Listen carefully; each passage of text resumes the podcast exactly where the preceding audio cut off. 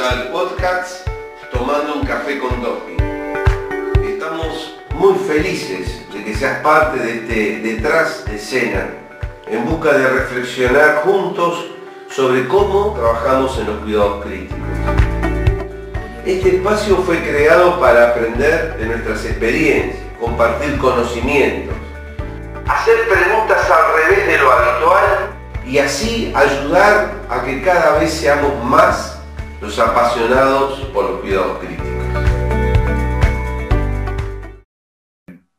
¿Cómo anda Jaime por allá? ¿Cómo anda Chile? Bien, oye, a Dios gracias, bien, con los problemas típicos de la, de la pandemia.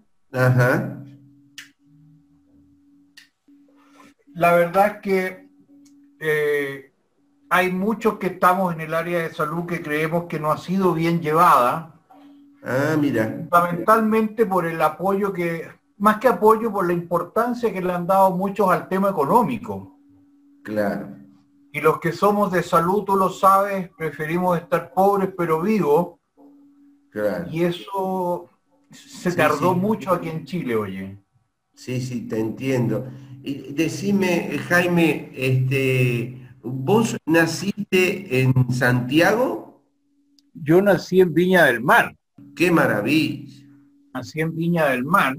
Y contame, Eh, ¿cómo, cómo es tu, cómo nació esta, porque ahora vamos, vamos, vos te vas a presentar, ¿verdad? Pero ¿cómo, cómo salió esta, esta profesión, esta pasión que tenés de integrar el equipo de profesionales que trabaja en cuidados críticos? ¿Cuál es tu función? Contame. Mira, la verdad, la verdad, Dopi, esto parte en mí desde niño, pequeño, cuatro años más o menos. Yo le robaba a mi madre el azúcar, el aceite, la sal, la harina y hacía mezclas, soluciones, el detergente. Ah, Después ya un poco más grande fui robándole la sal, pero hacía conexiones a la electricidad.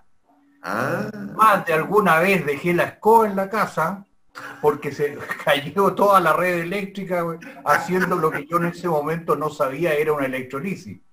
claro. Entonces nunca tuve, nunca tuve eh, dudas de mi vocación por la química, pero siempre estaba orientada hoy al lado de la medicina. Siempre estaba orientada al lado de la medicina. A mí me interesó mucho desde joven el tema del cáncer. De hecho, yo cuando me empecé a especializar, me pensaba especializar en cáncer y no en farmacología clínica, precisamente. Ah, Entonces, me- me- una vez titulado como químico farmacéutico, que era lo que más me encuadraba, digamos, ya de ahí me empecé a, eh, me empecé a especializar en el tema de la clínica, como te digo, y me dieron, me dieron muchos consejos bien recibidos eh, que dedicara el tema de la, de la química y farmacia, que era mi profesión, hacia el lado clínico. Y me fui convenciendo, oye, porque me fui dando cuenta, no solamente mientras estudiaba, sino que después en la en ejercicio de la profesión, me fui dando cuenta de que los químicos farmacéuticos tienen una parte que es muy exclusiva, que es la farmacocinética. Entonces, la farmacocinética empieza, digamos, a ser objeto de mi interés, pero aplicada siempre a la persona. Nunca perdí de vista que yo quería hacer química en las personas. Por ahí empieza mi tema. mira. Posteriormente, yo empiezo a trabajar en, una, en un hospital que era de la Capredena, una, una caja de previsión de las Fuerzas Armadas, que era un centro geriátrico. Y por esas cosas de la vida, fíjate, justamente tomando un café como lo estamos haciendo, una vez llegó un médico a tomarse un café conmigo y me dijo que tenía un problema porque había un paciente que tenía Parkinson. Y resulta que lo había mandado en interconsulta al mejor neurólogo, una eminencia de neurólogo, y le había, le había dicho que le diera medio comprimido de levodopa, que levodopa con benseracida. Pero este medio comprimido que le estaban dando era de liberación prolongada. Y ellos no habían calculado la posibilidad de que al romper el comprimido para darle medio, se perdía la liberación controlada. De ahí me empecé a meter ya más con los médicos de ese centro a hacer farmacia clínica en geriatría. Qué lindo, che. De ahí, de ahí me llevan a un hospital público, me, ofrecen un trabajo muy, muy bonito en un hospital público que fue el Hospital del Tórax. Y ahí ya empiezo a trabajar directamente con pacientes hasta que llego al Hospital Salvador y me conecto con el médico jefe de la UCI. Y ahí empezamos directamente a hacer farmacia clínica en, medicina intensiva. Y Jaime, ¿cuándo fue eso? Yo empecé a hacer farmacia clínica aquí en Chile aproximadamente el año 92. ¿Y pero en cuidados críticos? En cuidados críticos empiezo el, año 2001. Es decir, que llevas casi 20 años haciendo farmacología de paciente crítico. ¿Y vos eh, haces la recorrida con los otros profesionales dentro de la unidad? Esa es una parte, y la otra es formular modelos farmacológicos. Los modelos farmacológicos es, es la individualización. Me explico, Dopi. Sí, sí. Las personas obviamente somos todos distintos, tenemos metabolismos distintos, índices de masa corporal, masa, etcétera, etcétera. Por lo tanto, sobre todo en el paciente crítico y geriátrico, se empieza a dar una situación que no se da en el paciente ambulatorio. En el paciente ambulatorio las dosificaciones son meridianamente estándar porque caen dentro de un rango de concentración y si aún así fueran meridianamente peligrosas, el paciente está en condiciones de absorber esa molestia. En cambio, en el paciente crítico, por ejemplo, comprenderás que un fármaco que se elimina vía renal y tiene un problema en, un 90-95% y tiene un problema renal, el riesgo de acumulación es enorme. Entonces ahí nos salíamos de algo que es muy importante en la farmacología, oye, que es que el uso de los medicamentos no solo debe ser eficiente, o sea, eficaz y rápido, también debe ser seguro. Porque si no es seguro, muchas veces lleva a que no se pueda seguir usando el fármaco. Así que por ahí empecé, oye, más o menos en el año 2001 aproximadamente a hacer farmacia clínica intensiva. Y en, en tu país, en Chile, Jaime, ¿es frecuente que haya colegas tuyos, como vos los denominás, químicos farmacéuticos, que conformen el equipo de la unidad de cuidados críticos? Son farmacéuticos clínicos o farmacólogos clínicos. O farmacólogos. Hay, hay una cosa que está en todos los staff de las unidades de cuidados críticos. Es frecuente de hacer... Cuando yo empecé, oye, fui, no había nadie, entonces todos me preguntaban qué viene a hacer aquí un farmacéutico. Claro. Posteriormente siempre la vida te da algunas eh, gotitas de suerte y apareció, fíjate, en esos tiempos, en el eh, European Intensive Care, una revista europea, eh, un trabajo en el cual mostraban los beneficios de la farmacia clínica. Y el, médico jefe, que ahora es muy famoso aquí en Chile, el médico jefe se me acerca y me dice, oye, ¿podemos hacer esto? Mira. Y yo le contesto, oye, eso es lo que estamos haciendo. Qué maravilla estamos haciendo lo mismo que están haciendo en Europa en este momento. Sí, pues le dije, mira, mira el informe y mira lo que informa este médico. Y la verdad es que él se entusiasmó mucho con eso, porque es un tipo muy, muy eh, dedicado, digamos. Se entusiasmó mucho, me respaldó y empecé a trabajar eh, con cierta reticencia de parte de los, de los otros médicos. Sí, claro, eso es lógico. pero se fueron dando cuenta que las concentraciones estimadas que se podía calcular a través de no solo eh, los modelos farmacocinéticos individuales, sino que además con la ayuda de los laboratorios, en términos de medir a veces concentraciones de tal manera de confirmar los valores que estábamos esperando, permitía mantenerse, como te decía yo, dentro de ese rango de concentraciones que sean eficientes y seguras.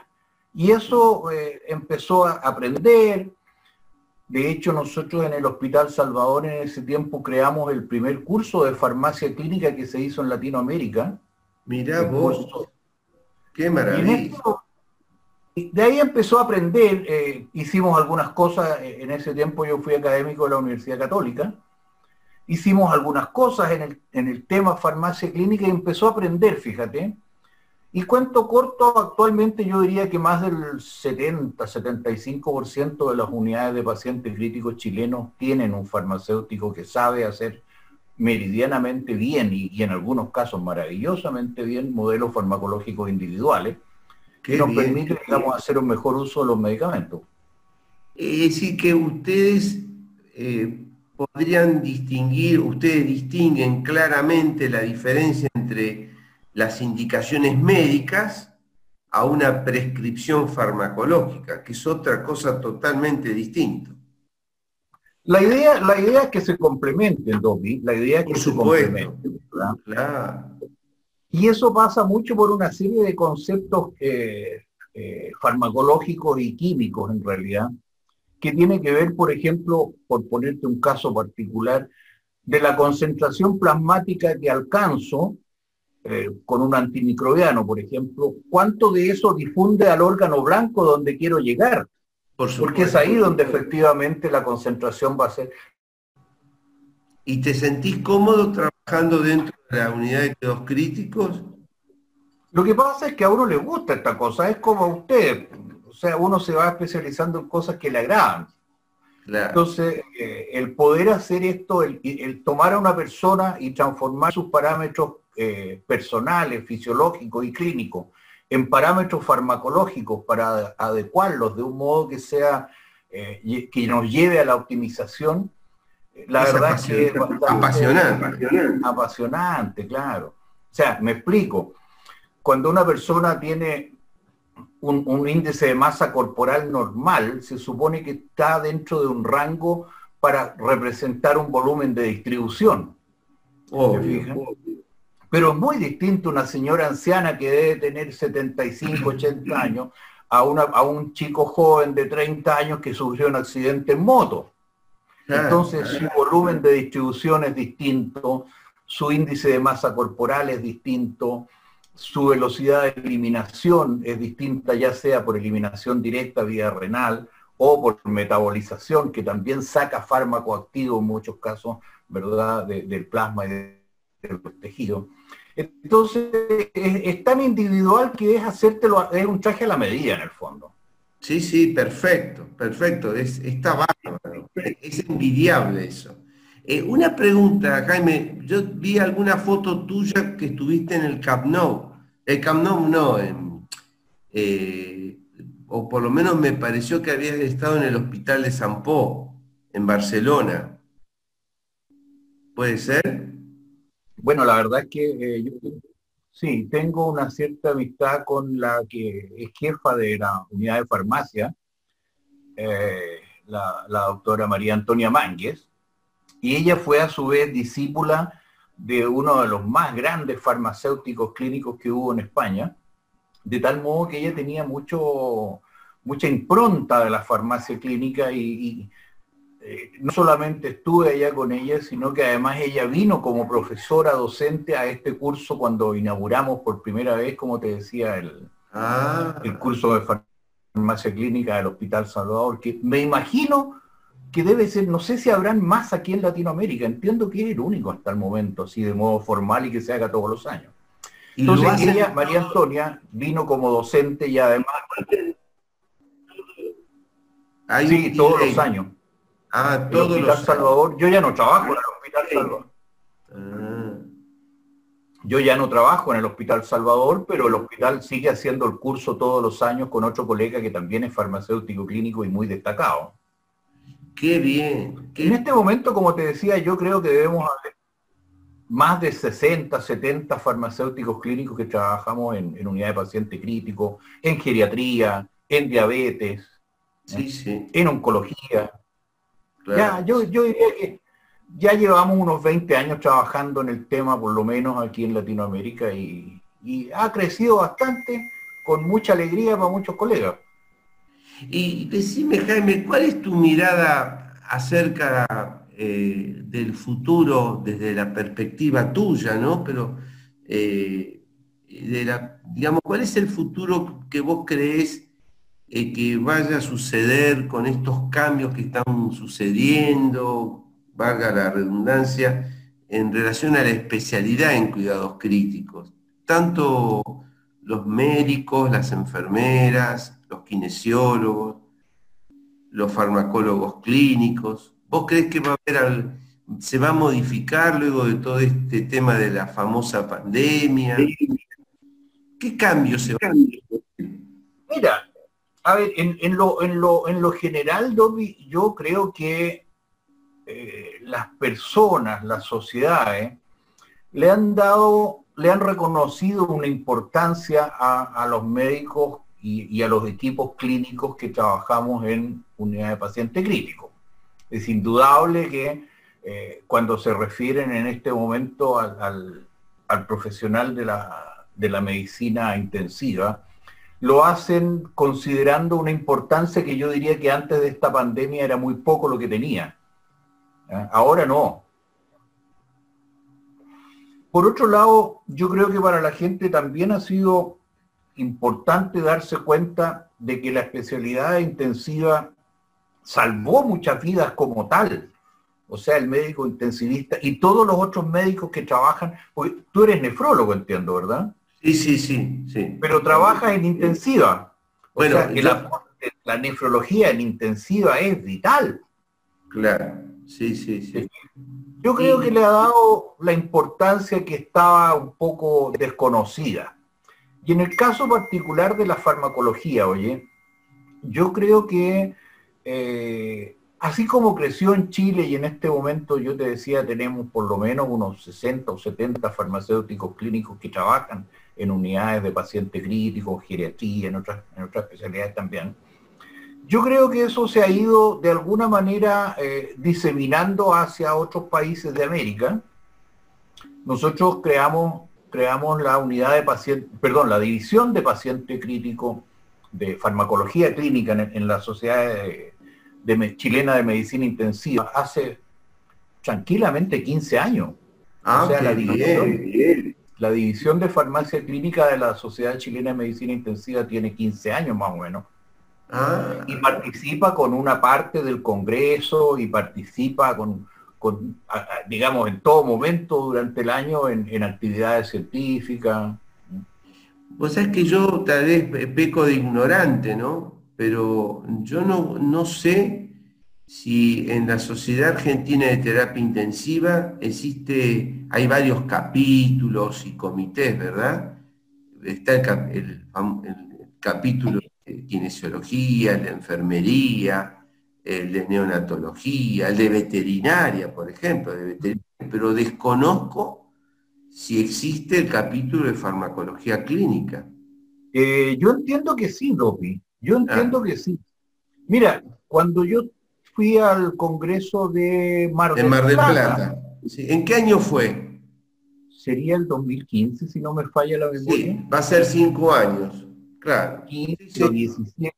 Había una, había una división o una, un capítulo de, farmacia clínica.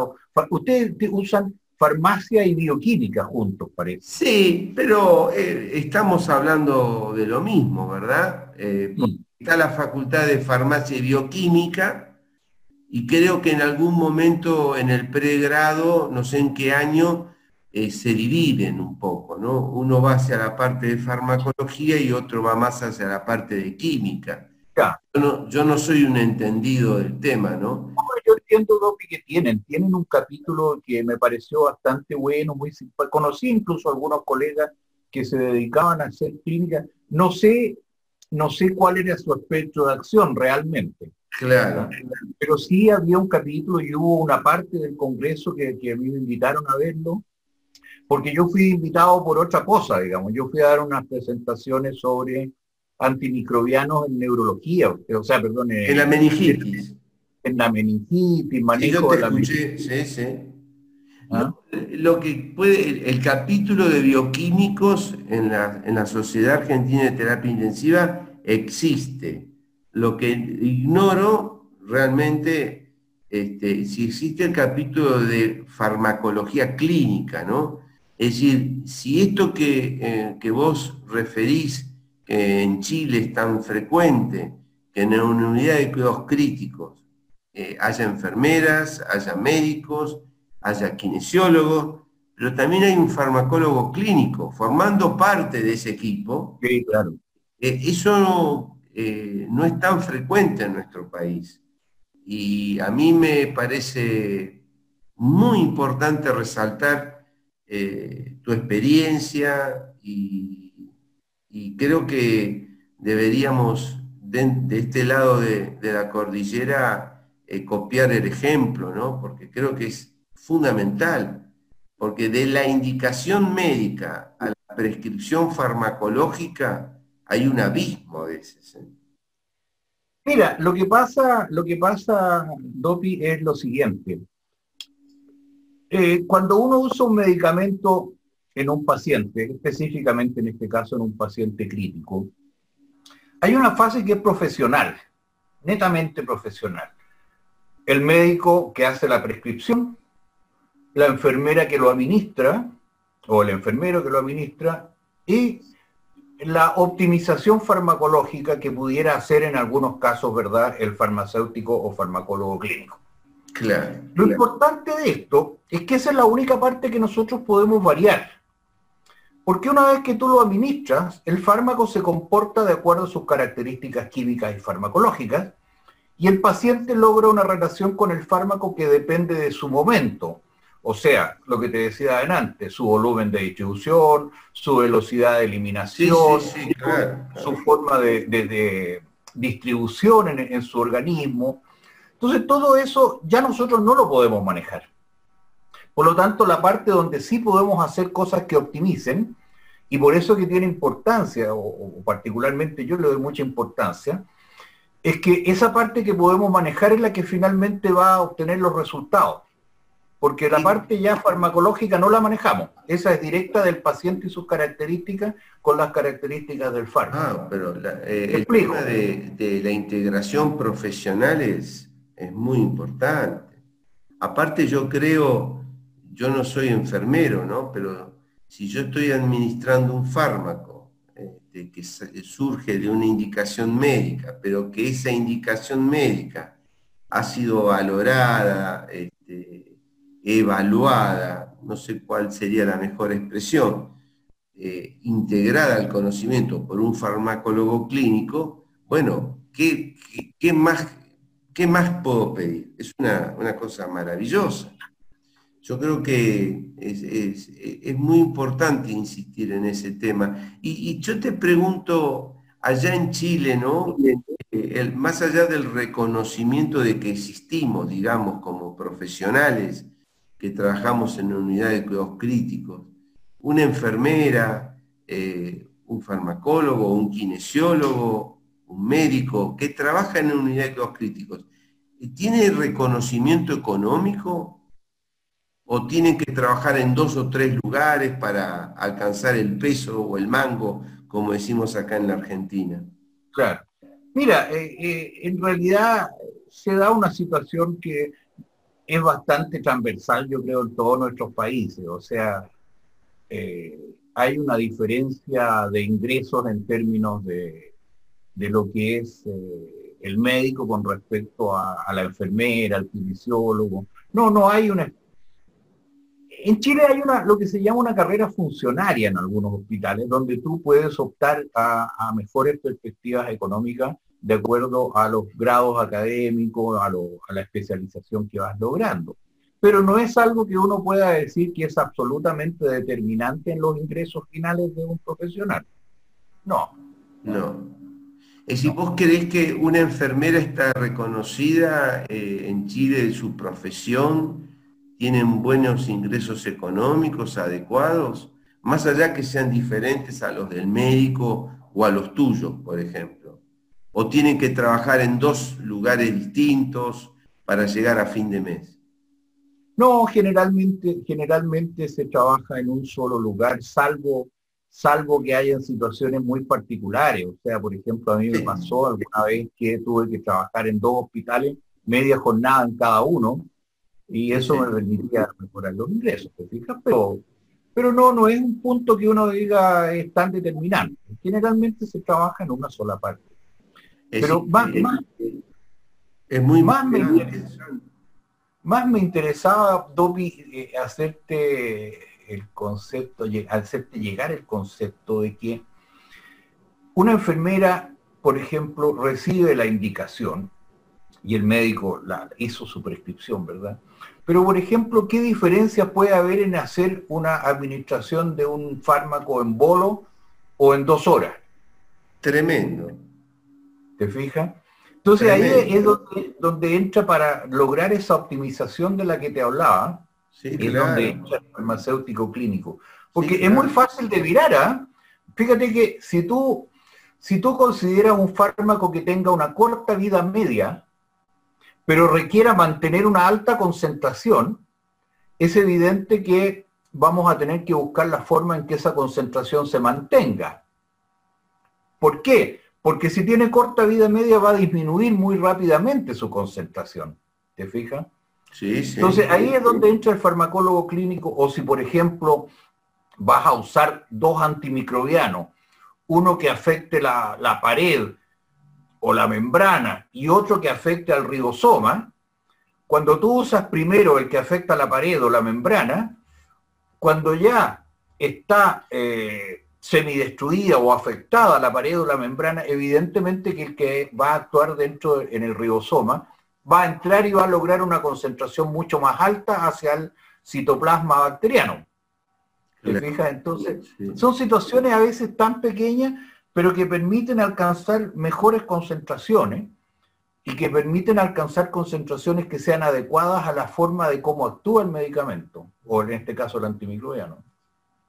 Sí, sí, son eh, ejemplos que vos estás dando muy claros y que, creo que por lo menos no, no es, eh, deberíamos en nuestro país, deberíamos de contar con un profesional como cuentan ustedes. ¿no?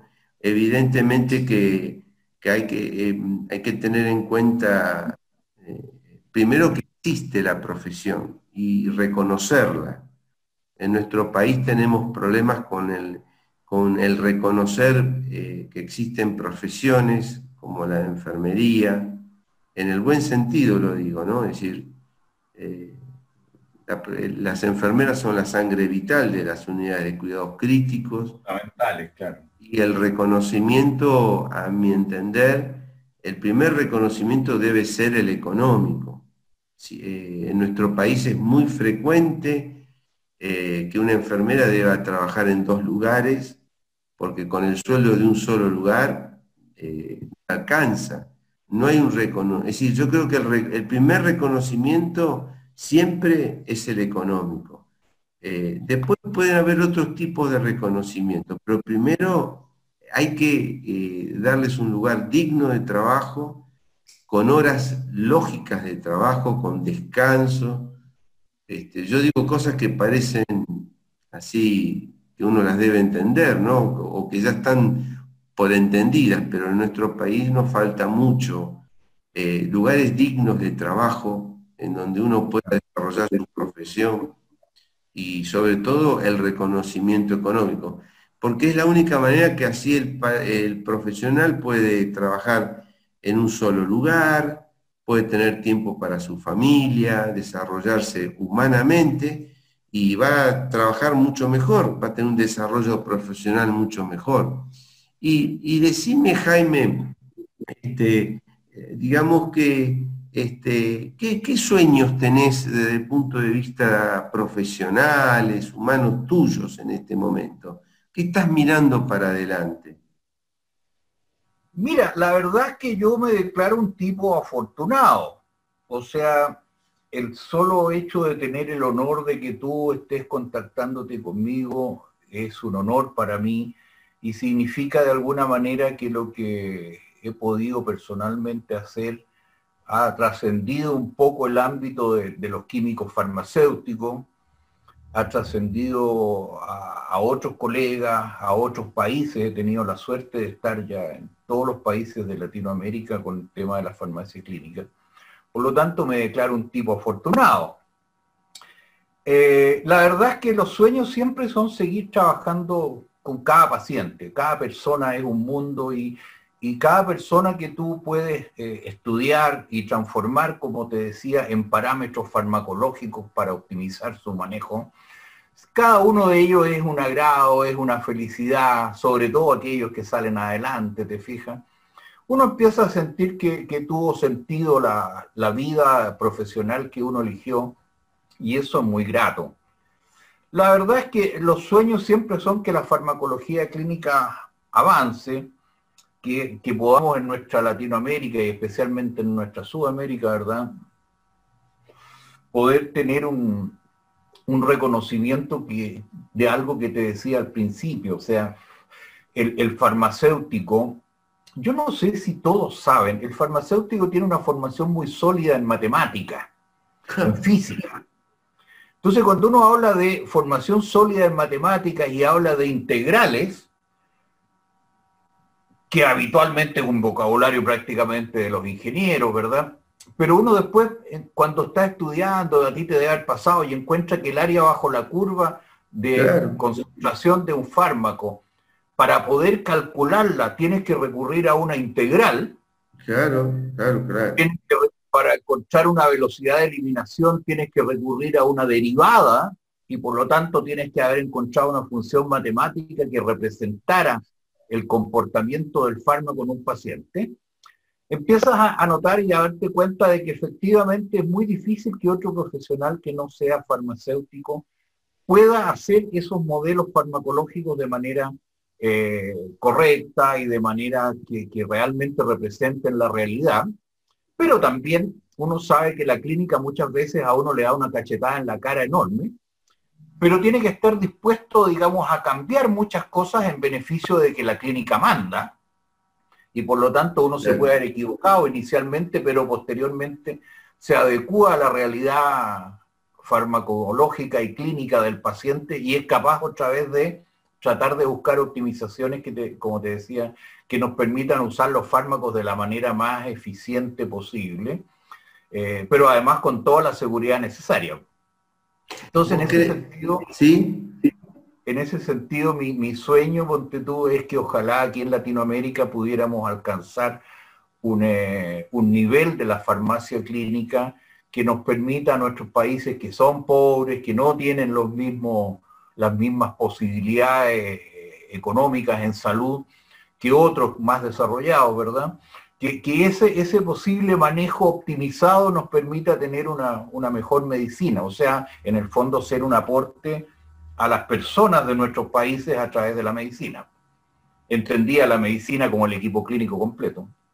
Sí, sí. Hermoso sueño, Jaime. ¿eh?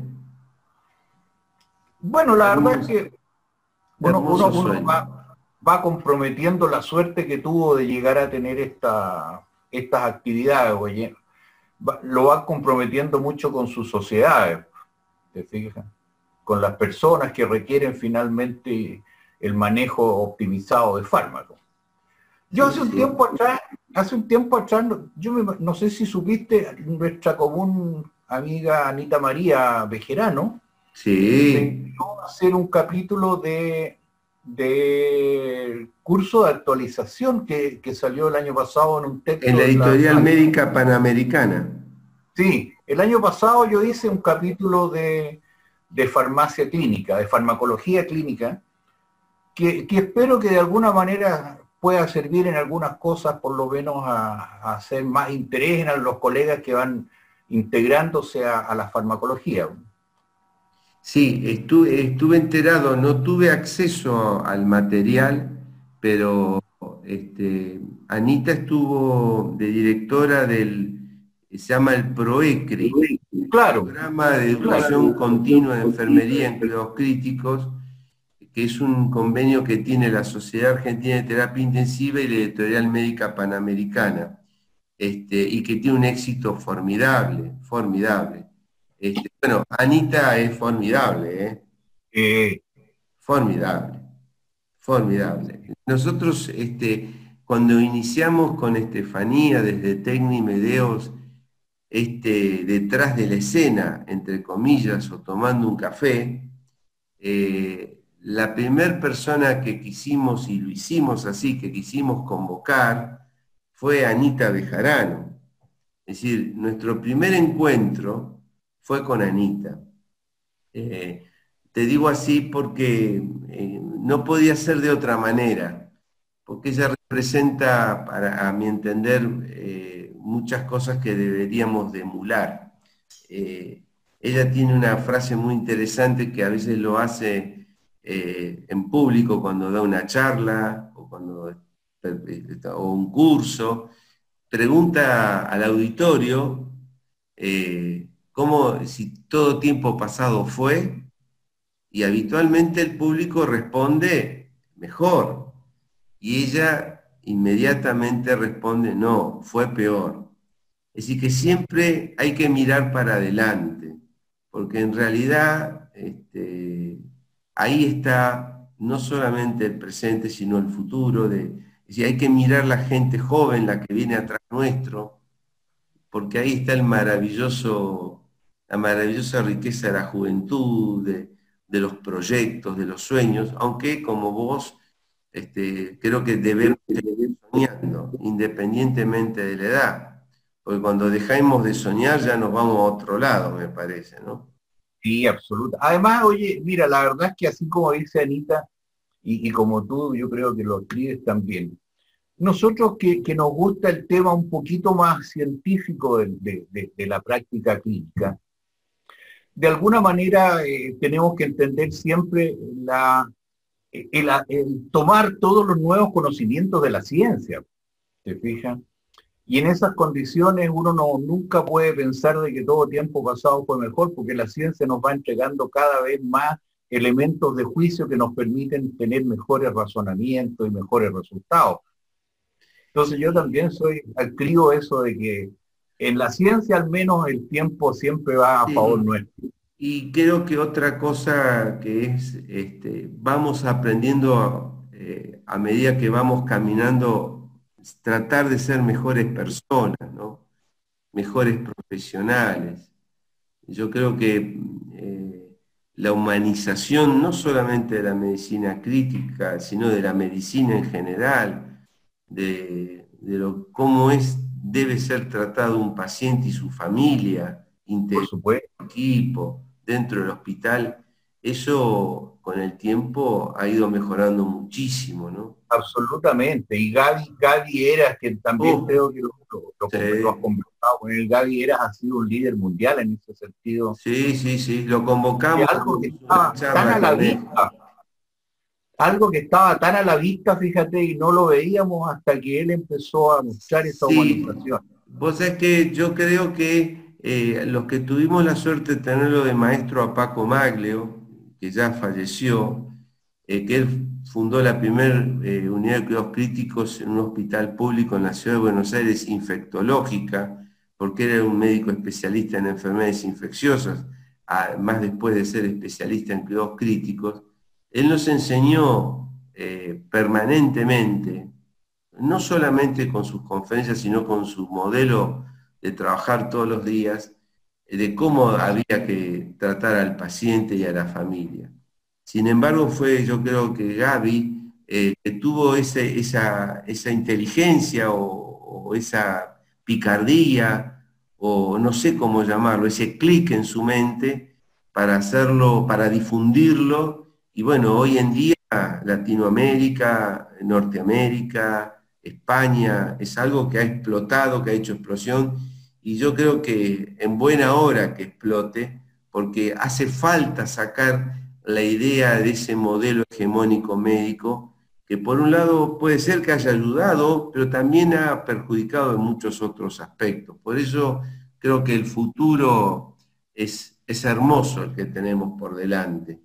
Y bueno, y además porque cada caminante se hace camino al andar, como dice nuestro amigo el nano, ¿no? Nuestro amado amigo hace rato. Qué, bárbaro, ¿no?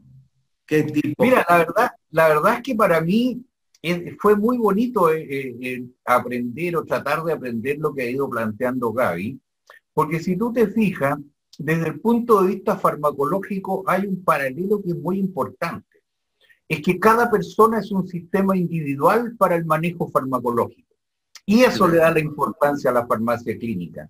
Claro, claro. En realidad, muy bien, muy bien, Yo soy muy contrario, fíjate, a todo lo que es estandarización en el manejo clínico de las personas, porque es negarle su individualidad. Tal cual, tal cual. Además de la individualidad corporal, la individualidad espiritual, ¿no? Absolutamente. Su historia, eh, los proyectos que tiene por delante. Una vez Paco Malio definió al enfermo como aquel que perdió sus proyectos. Impresionante, ¿no? Es decir, yo tengo proyectado ahora en unos minutos ir al consultorio y empezar a trabajar y si me enfermo en, unos minutos no puedo ir a, al Absolutamente. tenía de ir a trabajar. Bueno, en palabras sencillas, Paquito eh, hablaba así con respecto a la pérdida de la salud, aquel que perdió sus proyectos momentáneamente. Siempre hay que tratar de recuperarlos.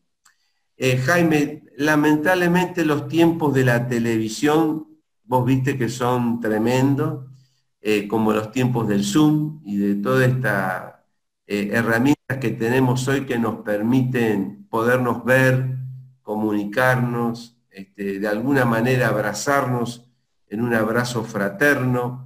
Sabes que te quiero y te admiro mucho y te agradezco muchísimo. sabes que mutuo. No, no, pero muchísimo tu tiempo, el haber aceptado estos minutos eh, de conversación, porque yo sé que va a ser muy útil para muchísima gente escucharte. Y espero que no sea la última vez y que podamos este, compartir proyectos miremos hacia el futuro que se viene bueno eso. Te mando un fuerte abrazo eh, y cuídate mucho. Topi querido, te agradezco mucho, te mando un abrazo, que estés muy bien, todos los buenos deseos para ti, para los amigos y para la Argentina en general que me ha dado tantos honores y alegrías que tengo que agradecer. Pues. Este también. Un abrazo grande. Cuídate mucho. Muchas gracias bien. Chao, chao. Gracias a vos. Te esperamos en el próximo episodio. Gracias por estar del otro lado.